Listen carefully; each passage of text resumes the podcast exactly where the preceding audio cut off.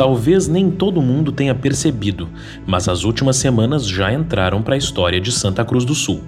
Pela primeira vez, vereadores tiveram mandatos cassados pela Câmara em função de crimes cometidos no exercício do mandato. Alceu Crestani e Elo Schneiders, ambos do PSD, partido do prefeito Telmo Kirst, são acusados pelo Ministério Público de irregularidades que incluem a chamada rachadinha ou seja, exigir parcelas de salários de assessores. As cassações ocorreram às vésperas de completar um ano desde que o então vereador Paulo Lerch, à época no PT, foi preso pela mesma acusação. Para completar, a Câmara já tem outro processo de cassação aberto pelo mesmo motivo contra André Scheibler, também do PSD. Mas afinal, o que está acontecendo e o que ainda pode acontecer no legislativo santacruzense? Quais os reflexos de todas essas denúncias nas urnas? Eu sou Pedro Garcia e esse é o tema de hoje do Panorama Gazeta, um podcast para ir além da informação. Panorama Gazeta.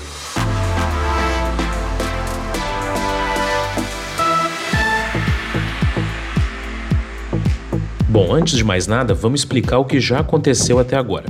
Tudo começou em 2016, antes mesmo da última eleição municipal, quando o Ministério Público recebeu a primeira denúncia de uma ex-assessora da Câmara envolvendo um vereador, que no caso era o Elo Schneiders.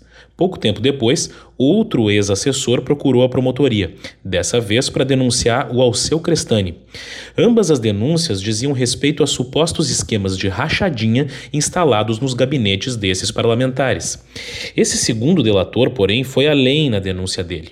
Ele disse que outros dois vereadores, o Paulo Lerch e o André Scheibler, faziam a mesma coisa com seus assessores. Aí o Ministério Público começou a investigar e surgiu a chamada Operação Feudalismo.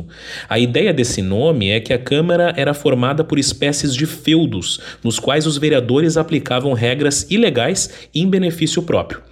O grande salto dessa operação se deu só em novembro de 2017, quando foi aberto na promotoria um procedimento criminal. Quer dizer, além de improbidade administrativa, os vereadores passaram a ser investigados por crime de concussão, que é exatamente a exigência de valores de servidores públicos. Com isso, a investigação pôde ser aprofundada e o MP passou a trabalhar com outros meios de provas, como interceptações telefônicas e quebras de sigilos. O resultado disso veio em junho do ano passado, quando o Paulo Lerch foi denunciado à justiça. O MP conseguiu comprovar que ele exigia parcelas dos salários de pelo menos duas assessoras e teria se apropriado de pelo menos 60 mil reais em um período de um ano. Ele acabou preso preventivamente, segue preso até agora, por ter supostamente ameaçado testemunhas do processo, o que ele nega. E em fevereiro desse ano, ele foi condenado a nove anos e sete meses em regime fechado, mas ainda ainda está recorrendo dessa sentença. Alguns meses depois, o Elo Schneiders e o Alceu Crestani também foram denunciados e acabaram caçados agora no fim de maio. Já o André Scheibler foi denunciado e afastado liminarmente do cargo de vereador no início de maio e agora o processo de cassação dele está na fase inicial. Agora, toda essa confusão só reforça uma impressão, a de que a corrupção está enraizada no meio político. Será que é assim mesmo? A gente vai conversar agora com um especialista no assunto, que é o promotor de justiça do Ministério Público do Ceará, doutor Igor Pereira Pinheiro. Doutor Igor, práticas como essa que a gente está vendo aqui em Santa Cruz do Sul são tão naturais assim na política brasileira? Infelizmente, a corrupção ela está institucionalizada no âmbito da administração pública brasileira. Os gestores públicos, os entre aspas representantes populares, têm em sua grande maioria a percepção que de fato são donos da coisa, que têm, em alguns casos, até o direito de efetivamente se locupletar pela simples tradição é aquela máxima de ah, sempre foi assim, vai continuar assim, por que, que estão ousando mexer aqui nisso? A rachadinha é um expediente que se ouve falar que acontece invariavelmente no âmbito do poder legislativo. É pouco fiscalizado e é de difícil comprovação, porque envolve, em primeiro lugar, pessoas que mantêm um vínculo pessoal e de confiança direto com o parlamentar. e que não têm autonomia, porque dependem da nomeação do parlamentar para continuarem mês a mês lá naquele cargo. Então, é, essa existência de vínculo precário, efêmero, prejudica bastante a comprovação. Em segundo lugar, a falta de estrutura dos órgãos, e aí desde Polícia Civil, Ministério Público, Tribunais de Contas, contribui bastante para isso. Em terceiro lugar, a lei do silêncio no âmbito dos crimes, principalmente das organizações criminosas, é outro fator determinante. E em quarto lugar, uma verdade insofismável, o brasileiro ele tem uma personalidade voltada para a corrupção. Isso é parece agressivo, parece algo radical, mas não é. Se nós percebermos, as pessoas sempre estão querendo tirar uma vantagem, não só financeira, mas qualquer espécie de vantagem. Não é à toa que nós temos algo que é corrupção, mas que demos um nome bonitinho e que vai passando de geração em geração, que se chama o famoso jeitinho popular. Então, eu acho que esses fatores contribuem bastante, sem contar na baixa efetividade da legislação penal brasileira, que em muitos casos é inócua. Pois é, doutor, mas muita gente considera que essa situação de, de, de, de rachadinha é, é, algo pequeno, inofensivo e que prender um político por isso, como aconteceu aqui, é um exagero. Por que, na sua opinião, essa visão é errada? Não há crime contra a administração pública inofensivo. Primeiro, que você está tratando de algo que é público, que é dinheiro de todos nós, não pertence a ninguém. Em segundo lugar, porque há uma transmissão, ainda que inconsciente, de geração em geração, de que efetivamente o crime compensa porque se vê aí gerações de famílias no poder, gerações de pessoas sempre sendo contratadas pelo poder público, pessoas que de uma hora para outra viram milionários e que coincide o momento da sua riqueza com aquele a partir do qual começaram a prestar serviços aos órgãos públicos. Para terminar, doutor, se a rachadinha é tão comum assim, por que é tão raro a gente ver políticos sendo responsabilizados por isso, como está acontecendo aqui no nosso município? Bem, para além das questões estruturais, culturais, que eu já apontei acima, nós temos um déficit de cidadania muito grande. O cidadão brasileiro, ele não se sente estimulado porque não há, de fato, uma proteção estatal para quem pretende denunciar. Nós temos mudanças legislativas recentes que tentam modificar isso. Se você verificar a chamada Lei Anticrime, a Lei 13964-2019, ela trouxe uma série de prerrogativas, garantias e imunidades a quem faz denúncias sobre supostos ilícitos, inclusive garantindo um percentual caso haja ressarcimento aos cofres públicos. Mas isso é a implementação de uma cultura que vai demorar muito tempo. E nesse tocante, a imprensa tem papel determinante. A imprensa investigativa, ainda que vez por outra cometa falhas, é muito melhor do que a inexistência de uma imprensa livre, uma imprensa que possa questionar tudo que ache conveniente e oportuno. E aí a justiça está para eventualmente reparar os excessos cometidos, mas a liberdade de imprensa é também um fator determinante. Tá certo. Muito obrigado, doutor Igor Pereira Pinheiro.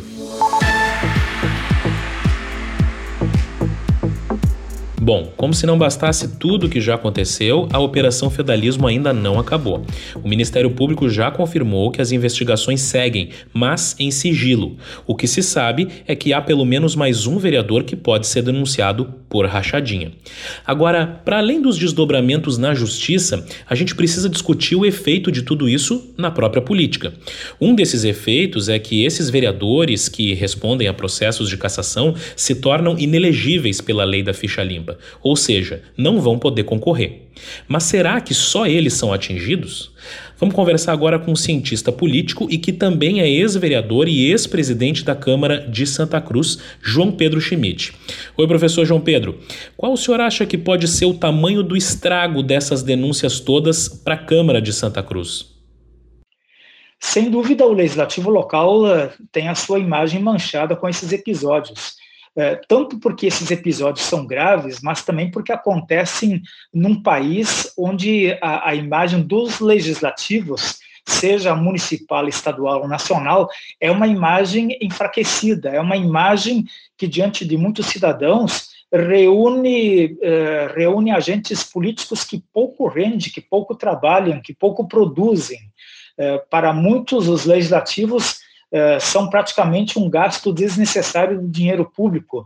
É, grande parte da população não entende a importância do debate político, é, da, das discussões que muitas vezes parecem intermináveis e que, embora para a democracia sejam fundamentais, para muitos cidadãos isso não é bem entendido. Então, quando dentro de uma casa cuja imagem já não é das mais fortes, acontecem ilícitos como estes, sem dúvida nenhuma, a própria instituição é atingida.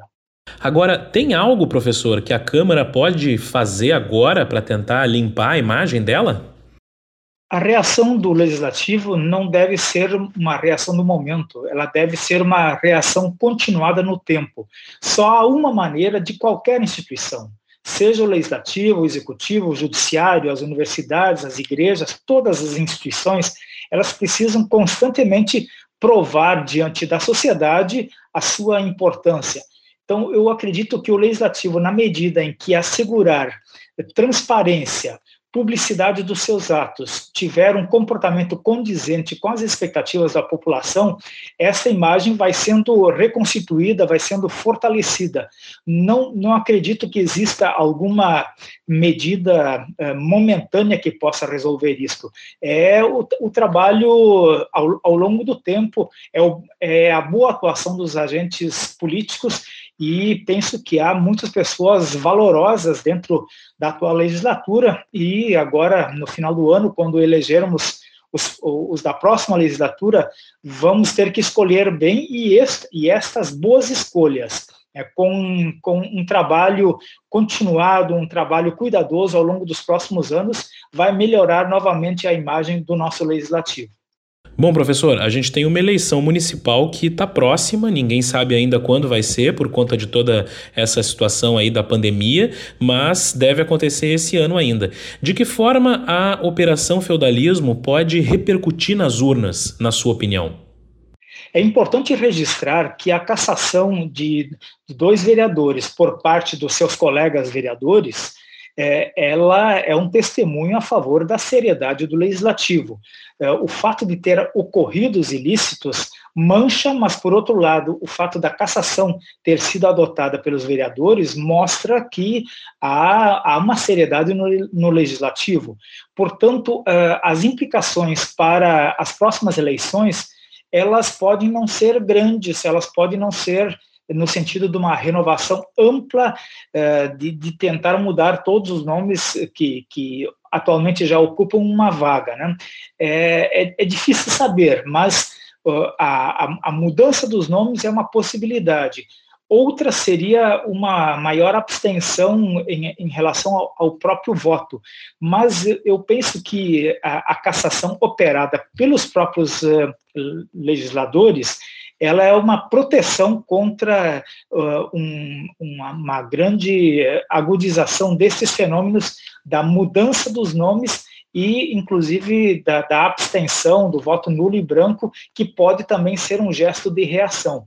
Eu acredito que a, a, exposição clara uh, ao longo da campanha que, que virá do que ocorreu e do compromisso dos vereadores que uh, operaram a própria cassação dos colegas, ela pode uh, ajudar a reduzir essa tendência ao voto nulo branco ou uh, a, a, tentativa de só colocar nomes novos. Vamos esperar para ver, não dá para prever com antecedência qual é que vai ser a consequência na hora do voto.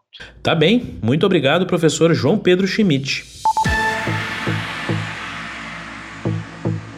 Saiba agora o que foi notícia essa semana em Santa Cruz. Coronavírus pode adiar a Oktoberfest. O presidente da Festa da Alegria, Márcio Martins, reconheceu que o evento, marcado para ocorrer entre os dias 7 e 17 de outubro, pode ser suspenso em função da pandemia. A decisão deve sair até meados de julho. Comércio quer mais flexibilização. Lojistas pressionam o gabinete de emergências para que autorize o uso de provadores nas lojas, que está proibido pelos atuais protocolos de distanciamento social. A alegação é de que a vedação está atrapalhando as vendas. A Associação Comercial Industrial também reivindica o fim da obrigatoriedade de registros de clientes nos estabelecimentos, alegando que a medida é ineficaz. A escalada do desemprego. Relatório da Fundação Gaúcha de Trabalho e Ação Social revela que os pedidos de seguro-desemprego em Santa Cruz aumentaram 135% em maio. Foram 769 pedidos, contra 327 no mesmo mês do ano passado.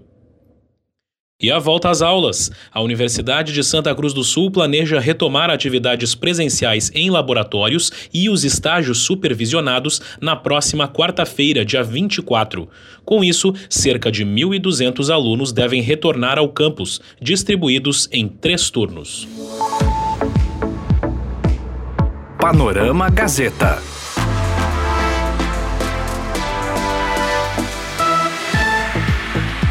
E assim a gente termina esse episódio do Panorama Gazeta, podcast da Gazeta Grupo de Comunicações.